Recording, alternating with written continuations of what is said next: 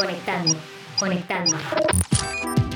Conexión Segura, el podcast de SET Latinoamérica, tu enlace directo con el mundo de la ciberseguridad. Bienvenidos y bienvenidas a un nuevo episodio de Conexión Segura. Eh, mi nombre es Juan Manuel Arán y estoy junto con los habituales Cristian Ali Bravo y Sonia Domínguez Weisbrot para hablar en esta oportunidad de cómo los cibercriminales están utilizando cada vez más la inteligencia artificial para su accionar malicioso que puede ir desde realizar extorsiones a partir de deepfakes para distribuir programas maliciosos que simulan ser aplicaciones basadas en ChatGPT y otras tecnologías para automatizar procesos, entre muchas otras cosas más. Pero también la idea es analizar las amenazas informáticas en relación con el avance de esta tecnología. Así que antes de darle la palabra a Cristian y a Sonia para que nos den un adelanto de lo que vamos a hablar hoy, le doy la bienvenida a Martina López, Security Researcher de ESET Latinoamérica, quien nos va a ayudar a entender qué es lo que está ocurriendo un poco en, en este momento. ¿Cómo estás, Martu? ¿Qué tal? Buenos días. Muchas gracias por la invitación nuevamente y un placer estar acá charlando de este tema. Bueno, hola a todos, ¿cómo están? Martu, bienvenida como siempre. En mi caso vengo a compartirles una nueva herramienta de inteligencia artificial que está diseñada especialmente para el cibercrimen. Hoy les vengo a presentar a WormGPT. Hola a todos y todas, ¿cómo están? La verdad es que todos los temas mencionados son muy interesantes y nos vienen pidiendo mucho que hablemos de ellos, principalmente de cómo la inteligencia artificial está siendo utilizada por el cibercrimen y por eso en el episodio de hoy también vamos a compartir detalles sobre una práctica que está en aumento y preocupa hasta el FBI.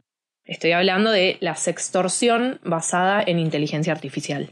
Bueno, ahora que presentamos un poco las temáticas de las que vamos a hablar y esperamos que del otro lado haber cautivado su atención, vamos a meternos de lleno con lo que es el primer tema. Para más información sobre el episodio de hoy, visita nuestro sitio web eset.com barra También puedes visitar nuestro blog sobre ciberseguridad, willivesecurity.com barra la-es. Conexión Segura, el podcast de SET Latinoamérica y tu enlace directo con el mundo de la ciberseguridad. Está claro y demostrado que la inteligencia artificial puede ser una pieza clave para que el cibercrimen lleve a cabo sus ataques y campañas. Digo, no por la propia naturaleza de las herramientas de IA, sino por el uso malicioso que estos actores criminales suelen dar a estas herramientas. Esto ya de por sí eh, debe preocuparnos, ¿no? Por supuesto pero creo que es más preocupante todavía que exista una herramienta de inteligencia artificial que se ofrece exclusivamente en foros clandestinos a los ciberdelincuentes. Me refiero puntualmente a WormGPT. Sí, no me confundí con ChatGPT, ¿eh? no, no es un error, sino que WormGPT es la nueva herramienta de inteligencia artificial exclusivamente maliciosa que se ofrece a los ciberdelincuentes en los foros clandestinos. A ver, técnicamente WormGPT es un módulo de inteligencia artificial basado en el modelo de lenguaje GPT-J que se desarrolló en 2021. Y entre sus características se destacan el soporte ilimitado de caracteres, la retención de memoria de chat y las capacidades de formato de código. Su particularidad es que WormGPT supuestamente fue entrenado en una amplia gama de fuentes de datos, concentrándose particularmente, claro, en datos relacionados con malware. Y digo supuestamente porque los conjuntos de datos específicos utilizados durante el proceso de capacitación permanecen confidenciales, ¿no? Ok, podríamos decirlo de una manera más simple, diciendo que tiene un mecanismo idéntico a ChatGPT, pero sin las barreras éticas y de seguridad que sí tiene la inteligencia artificial de OpenAI y además está dirigido a criminales y crea toda clase de virus y malware con tal solo pedírselo. Eh, sí, tal cual, Sony, y es muy interesante y preocupante, por cierto, los alcances de WordGPT, porque con esto que decís vos, digo, puede permitir incluso que ciberdelincuentes, por llamarlos de alguna manera más novatos, puedan lanzar ataques rápidos y a gran escala, más allá de que no tengan los medios técnicos para hacerlos. Por, por supuesto, digo, yo podría seguir hablando mucho más de WormGPT, pero digo, qué mejor que Martu, que está entre nosotros y, cuenta con, la experiencia y conocimiento, digo, para consultarle su opinión sobre WormGPT y qué puede aportarnos de su conocimiento. Cuando hablamos de algún tipo de algoritmo que sea generador de texto, de imágenes, de cualquier tipo, particularmente en ChatGPT lo podemos pensar como una suerte de cerebro que arriba suyo tiene una carcasa. El cerebro va a ser quien, de la información que le alimenten desde la carcasa, va a escupir una respuesta, en el caso de ChatGPT, cuando nosotros le alimentamos un pedido, nos devuelve información con los datos que le proporcionan desde la organización que realiza este, esta herramienta. El cerebro es exactamente el mismo, ya sea desde ChatGPT o cualquier herramienta que utilice este tipo de tecnologías como lo son GTP4 o GTPJ, que es el que está basado en WormGPT. Queda a quien desarrolla la herramienta hacer esta carcasa de la que estaba mencionando, en este caso de esta herramienta maliciosa, lo que realiza es, en vez de alimentarle quizás búsquedas en Internet o resultados de buscadores, como sí lo hace eh, ChatGPT, alimentarle específicamente desde códigos maliciosos, herramientas que se pueden utilizar para el mal, eh, también correos electrónicos fraudulentos, y como resultado, uno, en vez de solicitarle, por ejemplo, que escriba un texto de un cierto tema, como hacemos con ChatGPT en nuestra vida cotidiana, pedirle que genere, por ejemplo, un código malicioso que cifre información o pedirle un correo electrónico que se haga pasar por un banco en particular. La idea es un poco la misma, las restricciones no son exactamente iguales, obviamente. El foco de esta herramienta es el uso cibercriminal y está desarrollada y afilada, se podría decir de manera un poco informal, justamente para esto.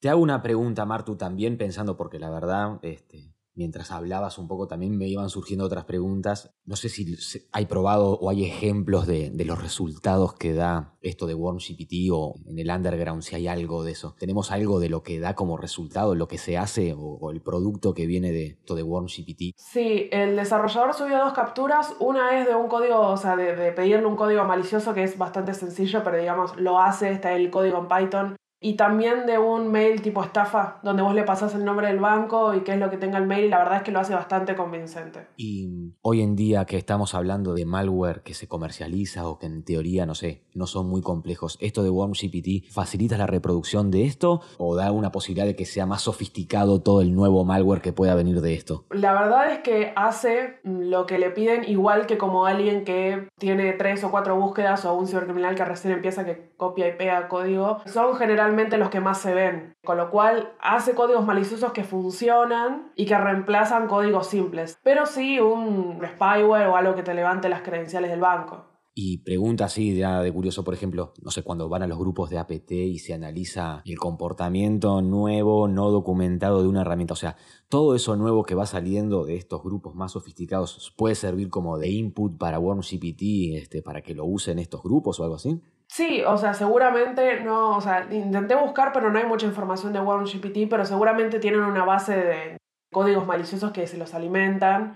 Digo, un poco por cómo es la comunidad de, de ciberseguridad, todo se sube a GitHub, todo se hace público para que otros investigadores lo busquen, pero obviamente también puede llegar a caer en manos de esta gente que te mete un, no sé, una rutina de código que son tres o cuatro líneas que usó una APT para generar persistencia, quizás no era lo principal, pero le sirve para, bueno, eh, ahora la inteligencia artificial le damos esto y le decimos, che, cuando te pidan algo parecido a esto, esta puede llegar a ser la respuesta. Es, es mucho más complejo que eso, obviamente, pero puede llegar a servir dependiendo de, de, las habilidades del desarrollador también. Bueno, Martu, clarísimo como siempre, la verdad que nos has dado ejemplos muy literales para entender cómo funciona OneGPT y los alcances que puede tener, así que como siempre esta opinión es valiosísima y creo que nos has dejado muy en claro cómo la inteligencia artificial puede ser utilizada por el cibercrimen y también nos diste el puntapié ideal para la sección que se nos viene. Bueno, como venimos anticipando, hoy nos vamos a entrar en aguas un tanto oscuras, pero justamente para ver si podemos aportar un poco de luz y claridad. El tema que vamos a analizar ahora a mí me recordó a la serie Black Mirror. Vieron que a través de los capítulos se van explorando las distintas implicancias de la tecnología en nuestras vidas y siempre de la mano de algunos dilemas y temas para pensar. A veces algunos se ponen incluso un poco siniestros y el tema que traemos hoy yo creo que fácilmente podría ser el argumento de alguno de estos episodios. Bueno, sin más preámbulos, hoy vamos a hablar de la sextorsión. La verdad es que es un término que ya nos estremece de solo pensarlo porque combina algo que de por sí es desagradable como la extorsión con lo más íntimo y privado de las personas. ¿De qué estamos hablando concretamente? Este término se refiere a la práctica en la que los atacantes extorsionan a sus víctimas mediante la amenaza de revelar imágenes o videos privados que son de naturaleza sexualmente explícita. Sí, Sony, y lamentablemente en los últimos años eh, venimos viendo muchas campañas de extorsión en las cuales los delincuentes envían correos personalizados intentando asustar a las víctimas. y cómo lo hacen, les hacen creer que sufrieron una infección y que eso les permitió a ellos grabar vídeos íntimos utilizando la propia cámara web de la víctima. Exactamente, Chris. De hecho, el episodio Shut Up and Dance de la tercera temporada de Black Mirror nos muestra algo así. Pero hoy, con el auge de las herramientas basadas en inteligencia artificial, la sextorsión es una práctica que está experimentando un aumento preocupante y los atacantes ya están dando un paso más allá. ¿Por qué? Porque están encontrando nuevas formas de llevar a cabo este tipo de chantajes, complejizando mucho más el panorama. Tanto es así que incluso el FBI alertó en un comunicado reciente sobre este uso de imágenes y videos públicos que son manipulados para campañas de sextorsión. Pero para entender mejor este desafío al que nos enfrentamos todos como usuarios de Internet, aprovecho para cederle la palabra a nuestra experta en seguridad y que nos pueda proporcionar una visión más clara de esta problemática. Martu, ¿podrías compartir con nuestra audiencia cómo se da o en qué consiste esta combinación de la inteligencia artificial con la sextorsión? Los algoritmos generadores de imágenes o incluso generadores sobre imágenes ya existentes creo que no son novedad para no solo ninguno de nosotros en el ámbito de la ciberseguridad, sino para nadie de hace alrededor más o menos uno o dos años que tenga algún tipo de contacto con Internet. Estas usan redes neuronales complejas, ya entrenadas incluso previamente a su lanzamiento, algunas que incluso son entrenadas con los datos de los usuarios en una especie de tiempo real. Y estas consisten en justamente utilizar toda esta información, tanto la alimentada como la procesada, para poder generar una imagen lo más fiel posible de acuerdo a lo que se le solicita o lo que queremos justamente lograr. Esto puede ser la generación o la corrección, por ejemplo, de un atardecer en que originalmente haríamos en Photoshop, lo podríamos llegar a hacer en algo del estilo de generador de inteligencia artificial, pero también tiene sus aspectos negativos.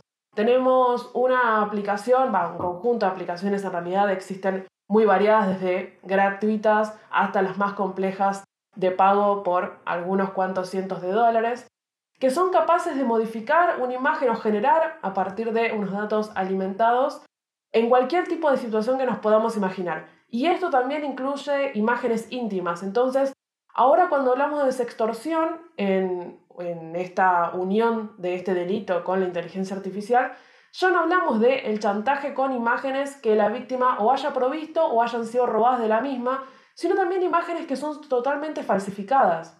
Ya es posible realizar un delito de extorsión sexual con imágenes que la víctima ni siquiera se tomó y que de hecho también tienen eh, consecuencias legales en este aspecto. Hoy por hoy la mayoría de leyes de sextorsión o extorsión sexual aplican a imágenes que sean propias de la víctima. ¿Qué pasa si el cibercriminal alega que las imágenes, si bien son similares, no son propiamente de la víctima y podría llegar a tener algún tipo de repercusión a la hora de perseguir este delito? Además, se le suma el hecho de poder generar estas imágenes a pedido en tiempo real y de asientos. Los algoritmos más complejos tardan algunas horas, puede llegar a ser un día o dos, en generar una imagen que podría hasta llegar a ser perfecta, si bien tiene eh, algunos bemoles que en algunos casos pueden ser visibles. Y más aún, hoy por hoy existen sitios y herramientas que están dedicados exclusivamente a la generación de contenido erótico a partir de imágenes que no son de este tipo de contenido, en donde generalmente las víctimas principales de este tipo de acciones son personas públicas, del ambiente público, se han visto casos de streamers en Gran Bretaña, casos de personalidades famosas, pero que también podría ser eh, víctima cualquier persona de la cual se tenga una fotografía, digamos, normal, no necesariamente erótica, que luego se termine transformando en contenido íntimo. Muchas gracias, Martu. La verdad que clarísimo y sí, todos estos temas se ve que abren consideraciones de todo tipo, ¿no? Legales, informáticas, éticas. Pero bueno, recordemos que nuestra misión no es generar el pánico, sino mantener a nuestra audiencia informada y ayudar a las personas a protegerse en el mundo digital. Por eso escuchar las recomendaciones de nuestros expertos y expertas siempre nos brinda mucha claridad en medio de esta realidad tan compleja. Así que los invitamos a que sigan manteniendo siempre los ojos abiertos y sus dispositivos protegidos. Poco después de que se lanzó ChatGPT en noviembre de 2022, por todos lados se empezó a hablar no solo de ChatGPT, sino de la inteligencia artificial. Y por ahí leí que en parte lo que pasó es que muchas personas ajenas a esta tecnología fueron capaces de ver de primera mano el potencial que viene dado por este tipo de tecnología gracias a este chatbot lanzado por OpenAI. Y más allá del potencial uso malicioso para automatizar procesos, algo de lo que estuvo contando eh, Martu recién y que ya vimos en episodios anteriores como el del lado B de ChatGPT y la inteligencia artificial para la ciberseguridad, el ruido que generó esta herramienta tuvo un impacto en diversos sectores e industria, como puede ser desde la educación, la comunicación, el marketing, la programación, entre muchas otras. Esto básicamente porque las bondades de esta tecnología son inspiradoras para el trabajo de distintos tipos de profesionales y esta masividad de interés claramente también es aprovechado por cibercriminales que intentan suplantar la identidad de este chatbot para robar información financiera o sensible o también para distribuir aplicaciones y extensiones maliciosas cuya verdadera intención en realidad es robar credenciales bancarias y otro tipo de cuentas digitales. Y recientemente el equipo del laboratorio de SED Latinoamérica detectó algunos ejemplos concretos de sitios y aplicaciones falsas que buscan infectar con malware. Así que, qué mejor que aprovechar y preguntarle a, Martu que nos cuente un poco más qué fue lo que se encontró y que nos dé un poco más de un panorama un poco más claro. Lo que pudimos encontrar particularmente son aplicaciones que eran de, o sea, estaban apuntadas, mejor dicho, a lo que son los sistemas operativos Android, particularmente para teléfonos celulares, y bajo promesas de o ser versiones extendidas o versiones premium o tener la aplicación al alcance de la mano dentro de los celulares sin tener que estar ingresando a un navegador. Se trataba de justamente, como bien mencionan, de aplicaciones que utilizaban el nombre de, ChatGPT, pero que tenían particularmente otras intenciones. Se trató de, en un primer lugar, del troyano denominado Chameleon, un troyano que ya se ha utilizado en campañas que lo que realizan es buscar aprovechar esta atención a temas calientes o temas que están muy en boga últimamente. Lo vimos en ejemplos de aplicaciones de, de cripto, aplicaciones de bitcoins, eh, aplicaciones que tenían que ver con algún tipo de tema más en particular que levantan autoridad en lo que son descarga de aplicaciones y en esta oportunidad demostrando que también suplantan la identidad de este chatbot. Chameleon lo que tenía era funcionalidades de troyano, como dije se trata de un troyano efectivamente, desde poder robar contraseñas, credenciales almacenadas y cookies de sesiones, acceder a los mensajes de texto y poder robar incluso códigos de verificación en dos pasos, tener accesos a las pantallas de los dispositivos y más. Era lisa y llanamente un troyano con características de espía que realiza muchas de las acciones que vemos hoy por hoy en amenazas comunes apuntadas a dispositivos Android.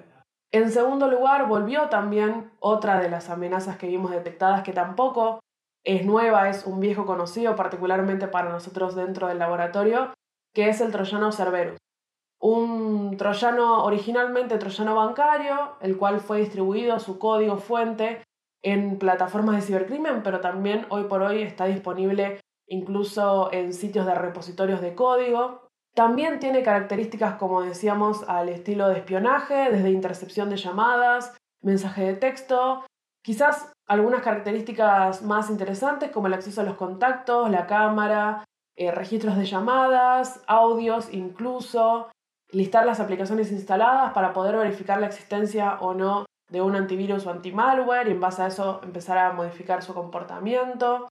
Un poco más complejo, pero también se trata de una amenaza maliciosa de tipo troyano, de las cuales existen cientos de ejemplos. Nosotros descubrimos obviamente estos dos, pero existen muchos más de este tipo de amenazas que se hacen pasar por alguna aplicación que ofrece algún tipo de funcionalidad extra de ChatGPT, pero que en realidad se trata de códigos maliciosos. Por otra parte, y vinculado al, uso de malware y ChatGPT, sumado a lo que son, a esto que comentabas, Martu, de este tipo de de códigos maliciosos que utilizan el nombre de ChatGPT, vemos que hay eh, sitios falsos para robar datos financieros y recientemente se conoció que muchos cibercriminales están comercializando ya en foros de hacking cuentas de ChatGPT que en muchos casos fueron robadas mediante malware que roba credenciales justamente.